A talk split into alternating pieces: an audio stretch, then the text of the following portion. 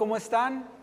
Ah, es un gran gusto poder estar con ustedes. Es un gran honor y privilegio poder presentar lo que es la palabra de Dios. Y el día de hoy lo voy a hacer de una manera diligente, clara y que se apegue a lo que dice la Biblia. Y bueno, para todos los que están en casa, ah, les animo a que puedan acompañarnos en sus Biblias también de manera ah, enfocada y así darle toda la gloria a Dios.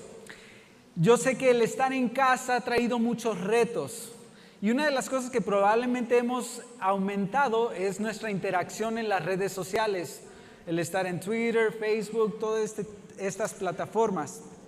Y en, en ellas se, se maneja mucha información, hay mucho bombardeo de información y entre la información hay mucho ataque a la moralidad social.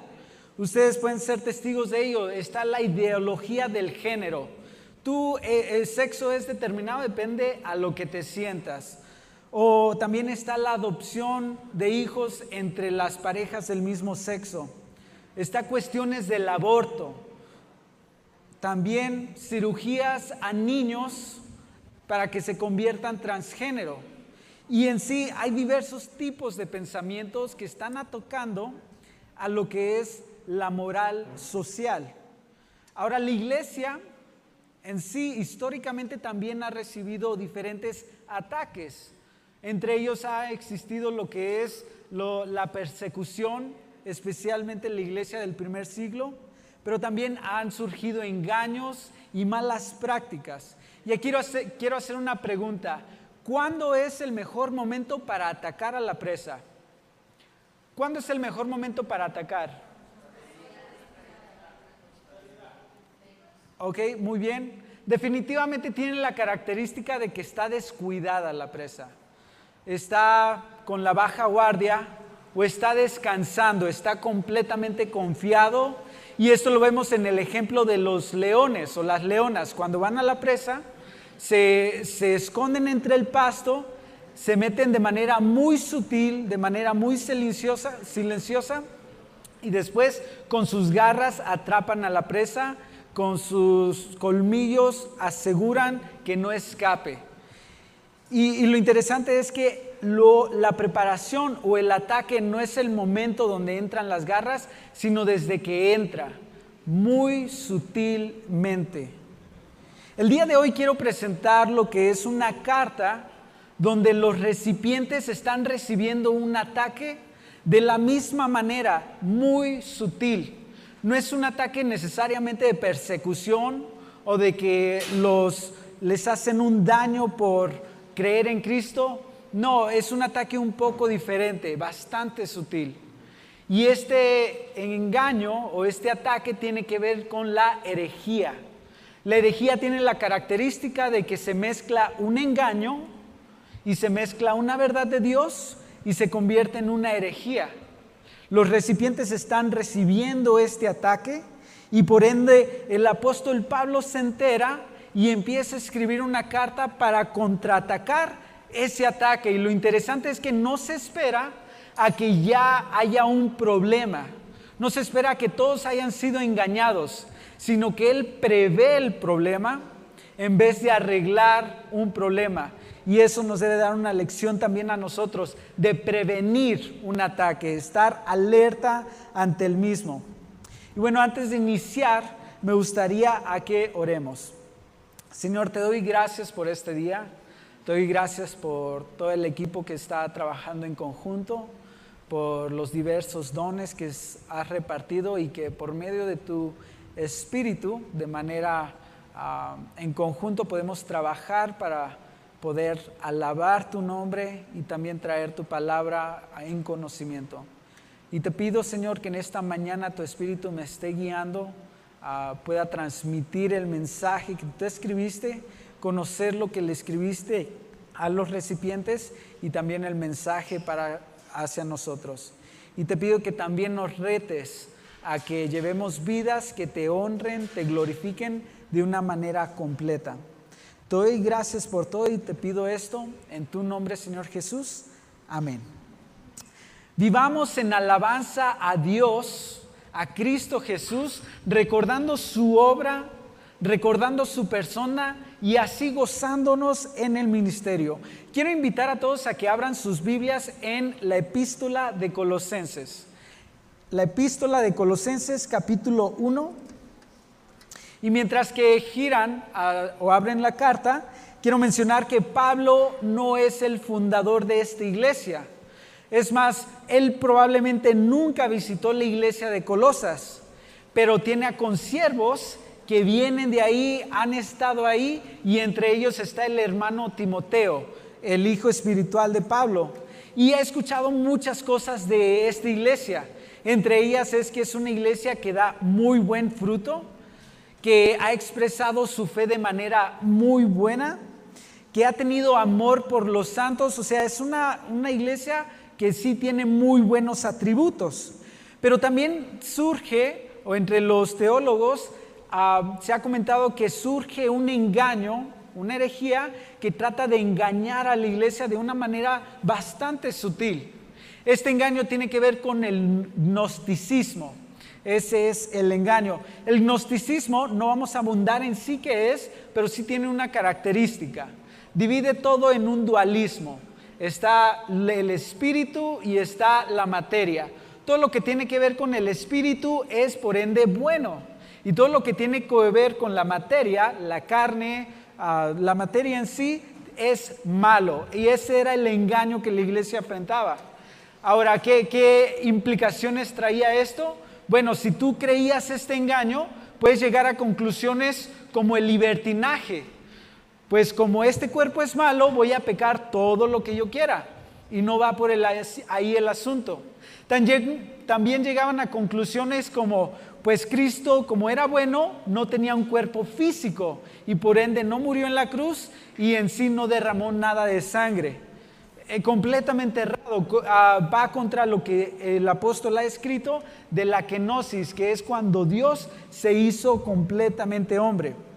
Entonces, Pablo al principio de la carta saluda, les dice, he escuchado de ustedes, iglesia ejemplar, oro por ustedes, y en el versículo 15 entra directamente al grano, entra al material y empieza a declarar las verdades doctrinales que va a impactar a la iglesia.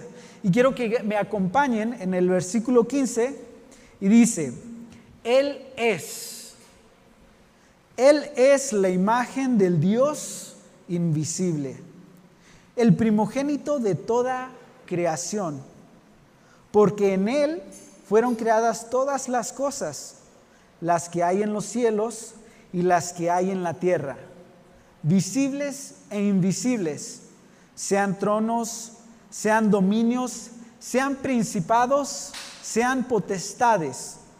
Todo fue creado por medio de Él y para Él. Y Él es antes de todas las cosas y todas las cosas en Él subsisten. Y Él es la cabeza del cuerpo que es la iglesia, el que es el principio, el primogénito de entre los muertos, para que en todo tenga preeminencia, por cuanto agradó al Padre que en Él habitase toda la plenitud. Entreguemos una suprema alabanza a Jesús por su deidad, por su obra, ya que Él es la cabeza de la iglesia y en quien radica la preeminencia de todo. El apóstol Pablo empieza con la, la, siguiente frase, Él es. ¿De quién está hablando? Versículo 13 dice, el cual nos has trasladado de la potestad de las tinieblas y trasladado al reino de su amado Hijo. Está hablando de Jesús, del hombre que fue crucificado. Dice, este hombre que fue crucificado, que habitó entre ustedes, Él es la imagen del Dios invisible. Esta palabra, imagen, viene de la palabra griega eikon, que según el autor William Barclay, tiene una traducción muy peculiar. Lightfoot señala que puede ser traducida en dos cosas que al final se unen en una sola. La primera imagen puede ser una representación de, Pero si es lo suficientemente perfecto, se convierte en una manifestación. De manera que podemos leer, Jesús es la manifestación del Dios invisible.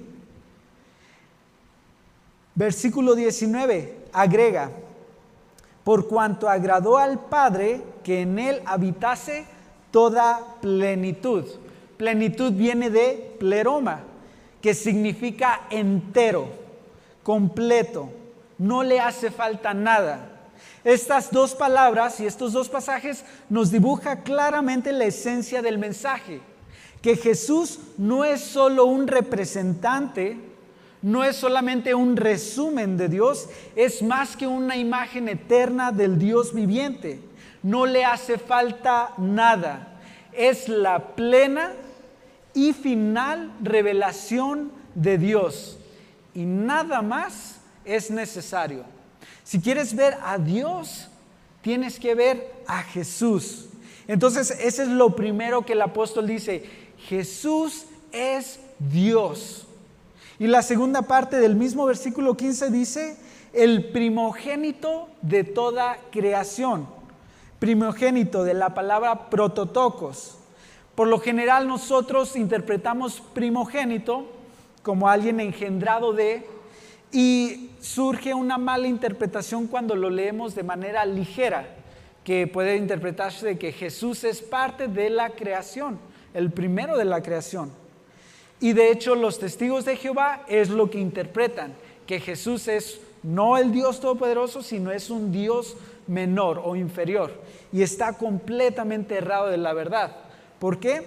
Porque los judíos, quien es el que está escribiendo, y son los que están recibiendo la carta, y los griegos tienen otra idea de esta palabra que es primogénito. Primeramente hay dos cosas a destacar en cuanto a primogénito. Una es el título que se le da al Mesías en el Antiguo Testamento.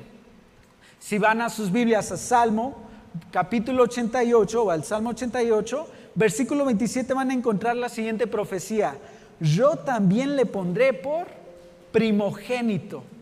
Ahí está la revelación del Mesías y él va a ser el título de primogénito, el más excelso de los reyes de la tierra. Entonces hace referencia al título del Mesías, pero no se detiene ahí, sino sigue más un título de honor. Ese es lo que los hebreos y los griegos entendían con primogénito, un título de honor. Y significaba que era el más alto honor que la creación pueda tener, le pertenece al Hijo. Versículo 16 sigue diciendo o sigue elaborando después de esta idea de que es primogénito de toda creación, porque en Él fueron creadas. O sea, aquí estamos viendo que Jesús es el creador, porque en Él fueron creadas todas las cosas, las que hay en los cielos, ángeles, celestiales, todo lo que quieran ponerle, y las que hay en la tierra. Nuevamente combate el gnosticismo, Dice, la materia en sí no es mala, Jesús es el creador. Visibles, materia o invisibles, sean tronos, sean dominios, sean principados, sean potestades. Y aclara, todo fue creado por medio de Él. Y no solamente fue creado por medio de Él, sino todo lo creado debe de rendir alabanza a el Creador. Dice, por medio de Él y para Él. Y Él es antes de todas las cosas y todas las cosas en Él subsisten. Entonces vemos que Jesús es el creador, pero no se detiene como creador o como un creador que se ausenta de su creación, sino habla de un creador que sustenta a la creación. El mundo, como lo conocemos, es bastante interesante Ah, existen científicos que se indagan mucho a las cuestiones del universo, unos en cuanto al cuerpo, y bueno, existen muchas líneas ah, de la ciencia. El autor William Barclay dice lo siguiente en cuanto a todo lo que es el universo. Todas las leyes por las cuales este universo se mantiene en orden y no se desbarata en un caos son la expresión de la mente del Hijo de Dios. O sea, cómo la Tierra está en un punto en el espacio donde nos da perfectamente el sol, para que haya vida, las probabilidades están mucho más que una en un millón, mucho más. Un famoso científico escribe lo siguiente, un científico, no es teólogo, es un científico, bueno, es un científico, dice lo siguiente, este sistema más hermoso del Sol, los planetas, y los cometas solo podría proceder del consejo y dominio de un ser inteligente y poderoso. Este ser gobierna todas las cosas, no como el alma del mundo, sino como el Señor sobre todo. Y a causa de su dominio se le llamará Señor Dios. ¿Quién es este científico? Isaac Newton. ¿Han escuchado de Isaac Newton? Un famoso científico que pone las tres leyes gravitacionales. O sea, un grande científico llega a esta conclusión. Existe un creador para esta creación. No es una mera, una mera coincidencia. Y es lo que Pablo expresa. Jesús, el hombre que estuvo aquí, es el creador y es el sustentador. Versículo 18 ahora marca que Jesús es la cabeza del cuerpo, que es la iglesia, el que es el principio, el primogénito de entre los muertos, para que en todo tenga la preeminencia. Este versículo nos marca por lo menos cuatro cosas de lo que Jesús es a la iglesia hacia ti y hacia mí. Primero, Jesús no está muerto. Jesús resucitó y Él es el Señor viviente. Esa es una, dos. Jesús es el origen y fuente de la iglesia. Por su resurrección es que Hechos se escribió y se llevó a cabo la historia de la iglesia al punto que estamos tú y yo congregándonos, escuchando su palabra. Tercero, Jesús es el constante director de la iglesia. Y esto es muy importante porque aun cuando tenemos líderes espirituales, personas que nos pueden dar buenos consejos, tu primera persona de consejo es el Creador, es Jesús, es el que vino a este mundo. Y así como la mente actúa en el, en el cuerpo, donde la mente puede tener el control de mis manos, el control de mis pies, no tiene que haber una interferencia así de otro órgano. Es directo, así la iglesia interactúa con Jesús. Somos un miembro, pero Jesús sigue siendo el constante director de la iglesia. Y esto es muy bueno, porque si no fuera así, la iglesia se hubiera desviado de manera muy completa por nuestra manera natural de ser. Y el cuarto Jesús es Señor de todos, por virtud de victoria sobre la muerte, habiendo sido el primogénito de entre los muertos, el que resucitó y que después de resucitar se quedó vivo y sigue viviendo.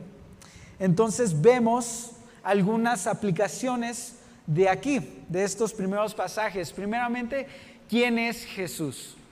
es Dios viviente, es el creador, el sustentador y es la cabeza de la iglesia. Entonces, demos una alabanza a Jesús, a el creador, sustentador, al que es la cabeza de la iglesia, al Dios viviente. Y crezcamos en nuestro entendimiento y comprensión de quién es Dios. De hecho, esa es la oración de Pablo a casi todas las iglesias y ruego a Dios para que ustedes crezcan en su conocimiento. Entonces, cuando estés en casa o en la iglesia, cantando himnos, alabanzas, recordemos a quién le cantamos. No es a alguien muy lejos de nosotros, es al Creador y al que nos sustenta día con día. Y si logramos percibir a quién le damos adoración, eso nos va a llevar a dar nuestras primicias de adoración a Jesús. Quiero hacer una referencia y quiero invitar a todos a que vayan a sus Biblias al segundo libro de Samuel, al segundo libro de Samuel, capítulo 6, versículos 14, y me voy a brincar ahí un poquito. Segundo libro de Samuel, capítulo 6, y voy en el versículo 14. Nuevamente, si contemplamos quién es Dios, si nos logramos dar cuenta a quién le cantamos, le damos nuestras primicias. David tenía una experiencia muy única con Dios y él en este momento era el rey de Israel. Ya Saúl se había quitado del reinado, ya tenía la casa o el reino ganado y tenía un poderoso ejército, un increíble ejército. Entonces está como de su gloria en el punto más alto. Versículo 14 Dios ya le había dado permiso a David de llevar a todo lo de Dios al templo, bueno, más bien a su reino. Y en el traslado, dice versículo 14, y David danzaba con toda su fuerza delante de Jehová. Y estaba David vestido con un efod de lino, no en sí con ropas de rey, sino con lo más puro que se podía presentar ante Dios. Versículo 15, así David y toda la casa de Israel conducían el arca de Jehová con júbilo y sonido de trompeta. Y versículo 20, nos vamos a brincar más adelante, volvió luego David para bendecir su casa y saliendo Mical, hija de Saúl, esposa de David, a recibir a David, le dice de una manera sarcástica, cuán honrado has quedado hoy el rey de Israel, cuán honrado has quedado, descubriéndose hoy delante de las criadas de sus siervos, como se descubre sin decoro un cualquiera. ¿Y cuál es la respuesta de David? Versículo 21. Entonces David respondió a Mical, fue delante de Jehová. No importa cómo esté, daré mi mejor. Fue delante de Jehová, quien me eligió en preferencia a tu padre y a toda tu casa para construirme por príncipe sobre el pueblo de Jehová, sobre Israel. Por tanto, danzaré delante de Jehová. Y no se detiene, sino sigue diciendo, y aún me haré más vil que esta vez si me tengo que humillar mucho más, lo haré y seré bajo a tus ojos, pero seré honrado delante de las criadas de quienes has hablado. A David no tenía una importancia de cómo se veía, de cómo se vestía. Lo que él tenía en cuenta es a quién adoraba y se desplaya en todo su ser. De la misma manera, podemos seguir su ejemplo de al conocer a quién atribuimos gloria, a quién cantamos salmos, daríamos nuestras primicias a Dios. Entonces, regresemos a Colosenses capítulo 1. Y después de hablar acerca de quién es Jesús, después de decir que es Dios viviente, es creador, sustentador, la cabeza de la iglesia, ahora comienza a hablar de lo que Jesús hizo. Y encontramos versículo 20 al 23. Por medio de él, versículo 19 había mencionado por cuanto agradó al Padre, versículo 20, y por medio de él reconciliar consigo todas las cosas. Nuevamente, aclarando el gnosticismo, no es un dualismo, Dios es Señor de todas las cosas por medio de Jesús reconciliar todo, así las que están en la tierra como las que están en los cielos, haciendo la paz mediante la sangre de su cruz. Ojo, no está solamente hablando de la humanidad, está hablando de todo en sí. Y es un interesante versículo que entre los teólogos han tenido diferentes interpretaciones. Yo no voy a decir una de otra porque son muchas especulaciones. Lo que sí destaca este versículo es que no hay límite para el amor de Dios para la humanidad, que llega al punto de que por medio de Jesús reconcilia todas las cosas. Versículo 21, y a vosotros también, que erais, me brinqué una parte, versículo 20, mitad, haciendo la paz mediante la sangre de su cruz, versículo 21, y a vosotros también, que erais en otro tiempo extraños y enemigos en vuestra mente haciendo malas obras, ahora os ha reconciliado en su cuerpo de carne por medio de la muerte, para presentaros santos y sin mancha e irreprensibles delante de Él. Si en verdad permanecéis fundados y firmes en la fe, y sin moveros de la esperanza del Evangelio que habéis oído el cual se predica en toda la creación que está debajo del cielo, del cual yo, Pablo, fui hecho ministro. Por medio del sacrificio de Jesucristo hemos sido reconciliados con Dios por medio de la fe. Primeramente el apóstol aclara unas cosas sobre la humanidad antes de Jesús. En el versículo 13 se nos habla de que Dios nos ha rescatado de las tinieblas. Y más adelante, en el versículo 20, dice que en otro tiempo, perdón, 21, en otro tiempo erais extraños, eran enemigos en vuestra mente, haciendo malas obras. Y es que la condición del hombre era completamente mala. De manera que si no fuera por el Evangelio, ¿dónde estaríamos tú y yo el día de hoy? Completamente perdidos. Habíamos mencionado que hay ataques contra la moralidad ah, social.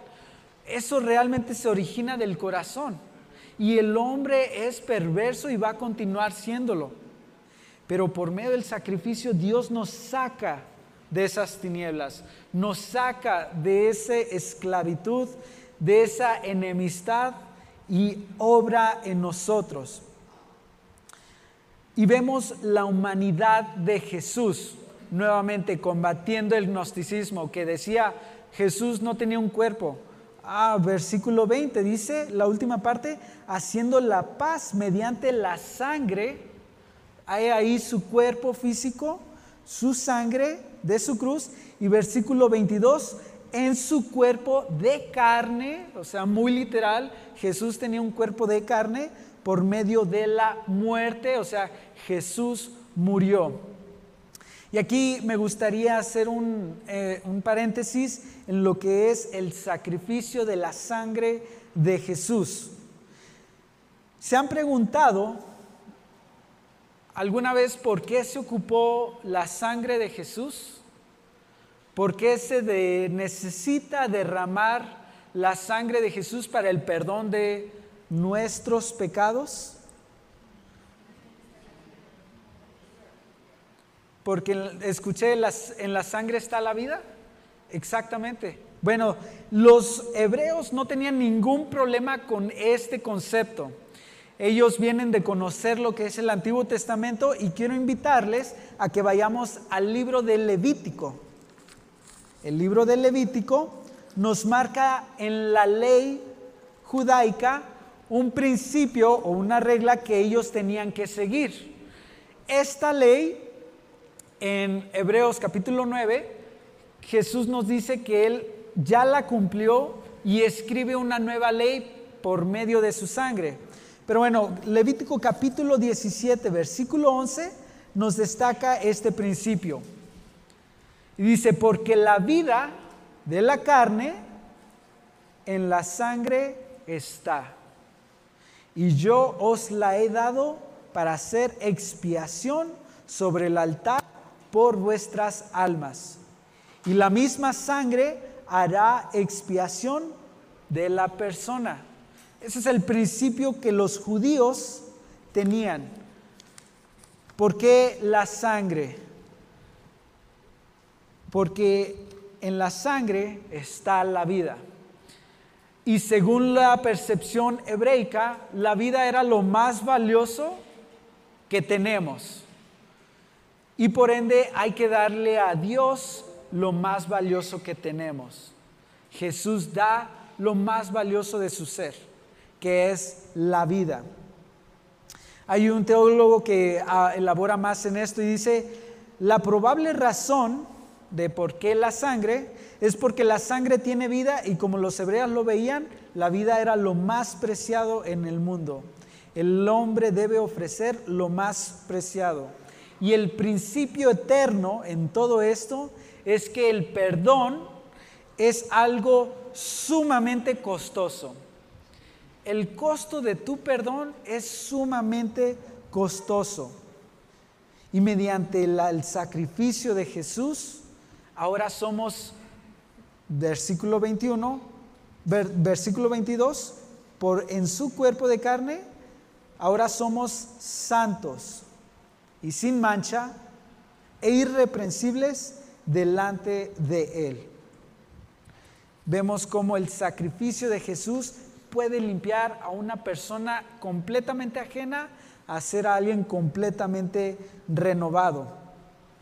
Y este perdón está al alcance de toda la humanidad, pero no es, quiero decirlo con, con la claridad, está al alcance de toda la humanidad pero no significa que ya le pertenece a toda la humanidad. ¿A qué me refiero? Versículo 23. Esta promesa del perdón de toda la obra que Jesús hizo, hizo se aplica si en verdad permanecéis fundados y firmes en la fe. No es una fe que, ah, sí, creo en Dios ambiguamente o creo de un Dios es haberle confiado tu vida completa. Sigue diciendo, sin moveros de la esperanza del Evangelio que habéis oído, que no importa qué tormenta surge, no importa qué tan difícil te haya llegado la vida, milagrosamente tu fe sigue activa, porque esa fe es de Dios, el cual se predica, el Evangelio, en toda la creación que está debajo del cielo del cual yo, Pablo, fui hecho ministro. Así que esta obra redentora, esta obra que ofrece perdón, ofrece limpiarnos, está al alcance de toda la humanidad. Pero solo aquellos que creen, solo aquellos que depositan su fe, tendrán esa, ese perdón. Aplicaciones. Primeramente, hoy vamos a celebrar lo que es la Santa Cena. Y el día de hoy es el 4 de julio, muchos en Estados Unidos ahorita está celebrando. Hoy es el 5 de julio. Me quedé en sábado, perdone. Bueno, ayer fue el 4 de julio y los estadounidenses celebran con cohetes, barbacoa, tira al blanco, muchas celebraciones porque estaban celebrando su libertad. La Santa Cena es la misma celebración para el cristiano. La Santa Cena es la celebración de manera anticipada de nuestra libertad. La Santa Cena es la celebración anticipada del momento actual. Jesús celebró la Santa Cena con sus discípulos antes de haber sido crucificado, la noche antes. Resucita al tercer día y después de haber resucitado se aplican todas las promesas. Si Jesús se hubiera quedado en la tumba, nada de eso es aplicable. Pero Jesús ya sabía el futuro y él decide celebrarlo, la libertad de sus pecados de una manera anticipada. Y nosotros hoy vamos a celebrar nuestra libertad de los pecados que hemos cometido, de la condena que merecíamos y estamos recordando lo que costó el sacrificio del cuerpo de Jesús, el derramamiento de sangre y así anunciamos su venida. Entonces, una aplicación en estos pasajes es celebrar la Santa Cena y hacerlo con reverencia. Le costó la vida al Señor y por ende se merece la suma reverencia. Y también hagámoslo en agradecimiento. Dios hizo todo, Dios realizó todo y solamente nos toca a nosotros aceptarlo. Ahora continuemos con una fe en acción. Hemos visto cómo el apóstol habla de quién es Jesús, de su obra redentora, y ahora no se detiene ahí, sino sigue elaborando en cuanto, ok, ya que conocen esto, ¿cómo lo llevamos a la práctica? Y ahora voy a ir a los versículos 24 al 29 de Colosenses. Versículo 24 dice, ahora me gozo en lo que padezco por vosotros y cumplo en mi carne lo que falta de las aflicciones de Cristo por su cuerpo, que es la iglesia, de la cual fui hecho ministro, según la administración de Dios que me fue dada para con vosotros, para que anuncie cumplidamente la palabra de Dios. El misterio que había estado oculto desde los siglos y edades, pero que ahora os ha sido revelado, perdón, manifestado a sus santos, a quienes Dios quiso dar a conocer las riquezas de la gloria de este misterio entre los gentiles, que es Cristo en vosotros, la esperanza de gloria, a quienes anunciamos amonestando a todo hombre y enseñando a todo hombre en toda sabiduría a fin de presentar perfecto a Cristo Jesús a todo hombre, para lo cual también trabajo luchando según la potencia de Él, la cual actúa poderosamente en mí. Sigamos el ejemplo de Pablo, gozándonos al obrar de manera diligente en el ministerio, impulsado por la grandeza del Evangelio Primera característica de cómo obra Pablo es en el versículo 24. Ahora me gozo. ¿Y en qué se goza? En lo que padezco por vosotros y cumplo en mi carne lo que falta de las aflicciones de Cristo por él, por su cuerpo, no de Cristo, sino que nosotros, la iglesia, se goza en media tribulación. Cuando Pablo está escribiendo esta carta, no está en Cancún escribiendo, no está disfrutando de la vida, está desde la cárcel, cárcel escribiendo. Y antes de eso ya había sido ah, perseguido por su fe, ha sido golpeado, ha sido humillado. De estar como ante lo más alto, fue humillado completamente. Y Pablo desde la cárcel dice, ahora me gozo por lo que padezco por ustedes. ¿Cómo es que alguien se puede gozar en media tribulación? ¿Cómo es que alguien puede encontrar un contentamiento en el trabajo? En la vida del Godín tenemos, por ejemplo, por ejemplo un, un sticker que dice, haz esto por el sueldo.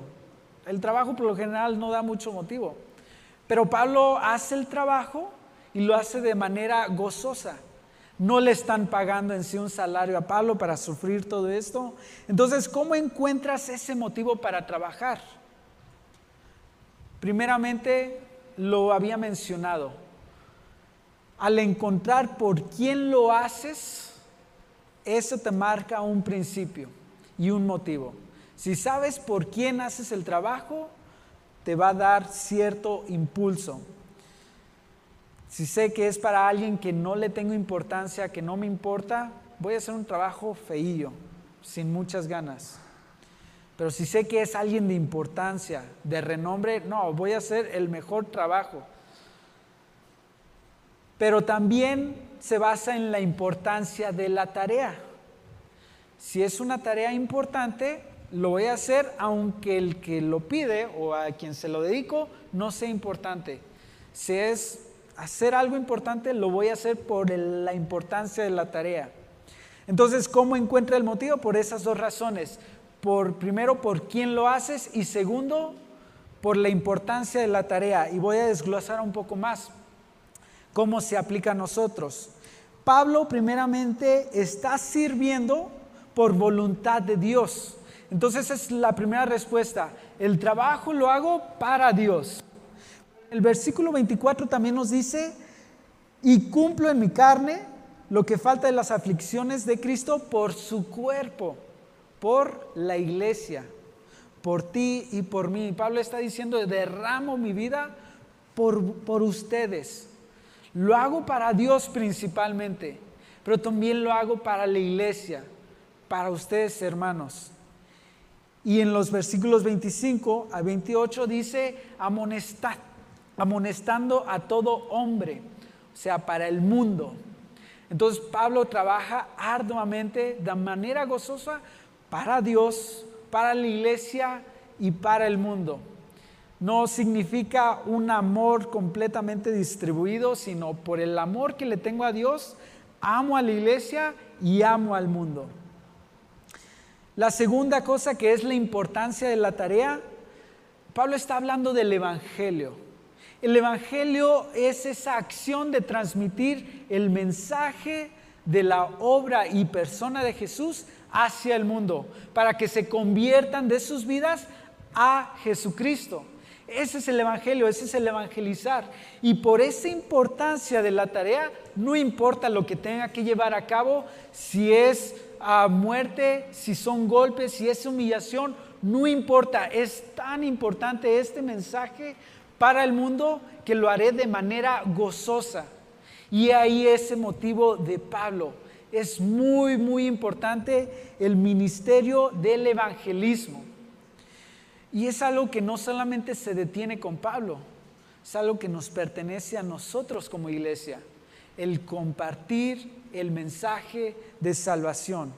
Pablo derramó su vida, Jesús derramó su vida, los apóstoles hicieron lo mismo y este mensaje es de sumamente, sumamente importante que sigue diciendo que era un misterio para otros, pero para nosotros nos ha sido revelado.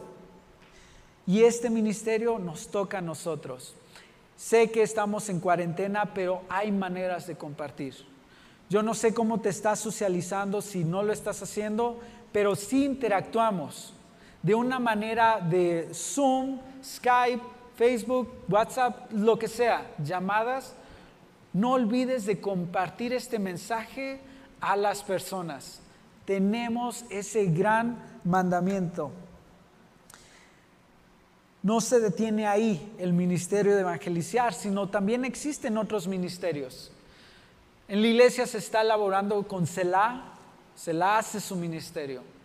Está Cabina, está Coramdeo que se va a impulsar, los grupos de estudios, el grupo de oración a las nueve, y etcétera. Todos estos ministerios se deben de llevar a cabo con la misma importancia. Sabiendo para quién lo hacemos, daré mi mejor esfuerzo. Sabiendo qué es qué tan importante es lo que hago, daré mi mejor esfuerzo. No en sí lo que me sobra, no el restante, sino mis primicias de energía, mis primicias de, dedicación le pertenecen a Jehová nuestro Dios. Y por quién es Él y por la importancia del ministerio, llevaré a cabo mi participación en la iglesia. Entonces, esos son los ministerios de la iglesia, pero esos no se detienen aquí los ministerios no se limitan al edificio de la iglesia, sino que se llevan a casa. Ahora que estamos en cuarentena hemos podido convivir de una manera más armonizante con la familia. Mi esposa y yo tenemos peleas los viernes y así nos desquitamos a la semana. Es broma. Este, tenemos tres ministerios como familia principales, más bien roles, tres roles. Primeramente en casa, varones. Me quiero dirigir a nosotros, los hombres, padres de familia. Luchemos por nuestras familias para guiarlas al camino de Dios. Este es un rol que Dios ha dejado al hombre de manera más clara. Tenemos que ser líderes no seamos temerosos de acercar a nuestras familias y decir, es tiempo de orar, es tiempo de platicar con nuestro Dios, es tiempo de estar en comunión con Dios. Varones, luchen por guiar a sus familias en el camino de Dios. Mujeres, luchen por cuidar de sus casas como aquella mujer virtuosa que Proverbios capítulo 31 describe que lucha por su casa, que se derrama por su casa, tienen ese gran ministerio y rinde mucho fruto en el esposo y en los hijos. Hijos, glorifiquen a Dios, honren a Dios por medio de su obediencia. No contradigan a sus padres en sí, sino buscando honrar a Dios, obedezcan a sus padres. Y así llegamos a los ministerios de la iglesia. Hemos visto estos tres puntos. Primero, lo que quién es Jesús. Vimos que es el, la imagen del Dios invisible, el creador, el sustentador y el que ah, es la cabeza de la iglesia. Vimos su obra, que derramó su sangre en la cruz y qué implica para nosotros. Y por último vimos cómo impulsados por este gran mensaje, por quién hacemos el labor y por la importancia de la tarea, cómo debemos de luchar en el ministerio. Y este es el mensaje que Pablo le escribe a la iglesia de Colosenses. Nuevamente, ataca o contraataca el gnosticismo que se estaba metiendo de manera sutil. Y quiero llegar a una última aplicación en resumen. Iglesia, estamos en un tiempo de cuarentena donde es bastante fácil ir a la iglesia.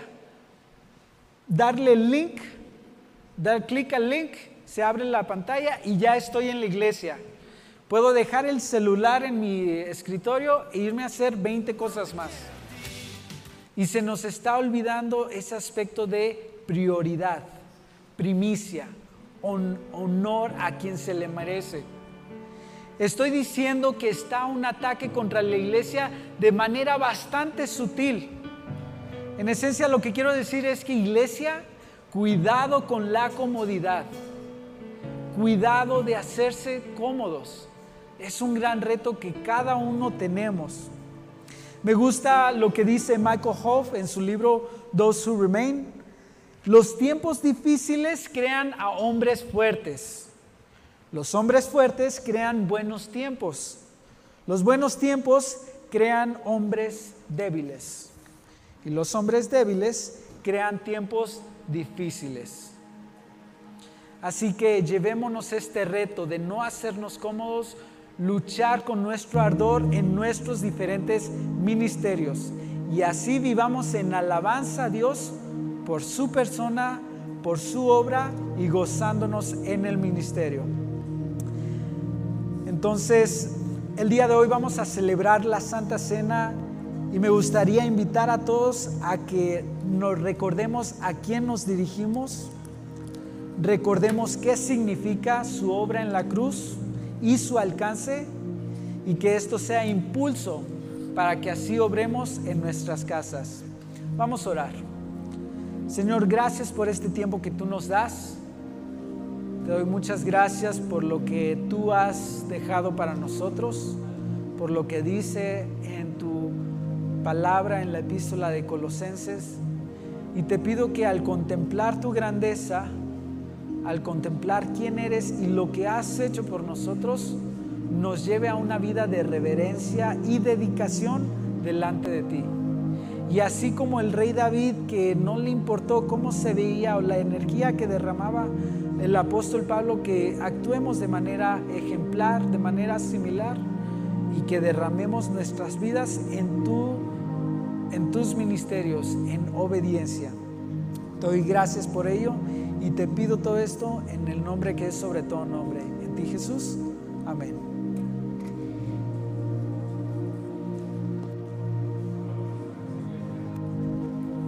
Encuentren bien y vamos a celebrar la Santa Cena del Señor. Le voy a pedir a mis hermanos me ayuden, por favor. Y bien, retomando este excelente sermón que nos acaba de compartir Arturo, voy a retomar dos versículos de la carta de Colosenses y es en el versículo 20 y el 21.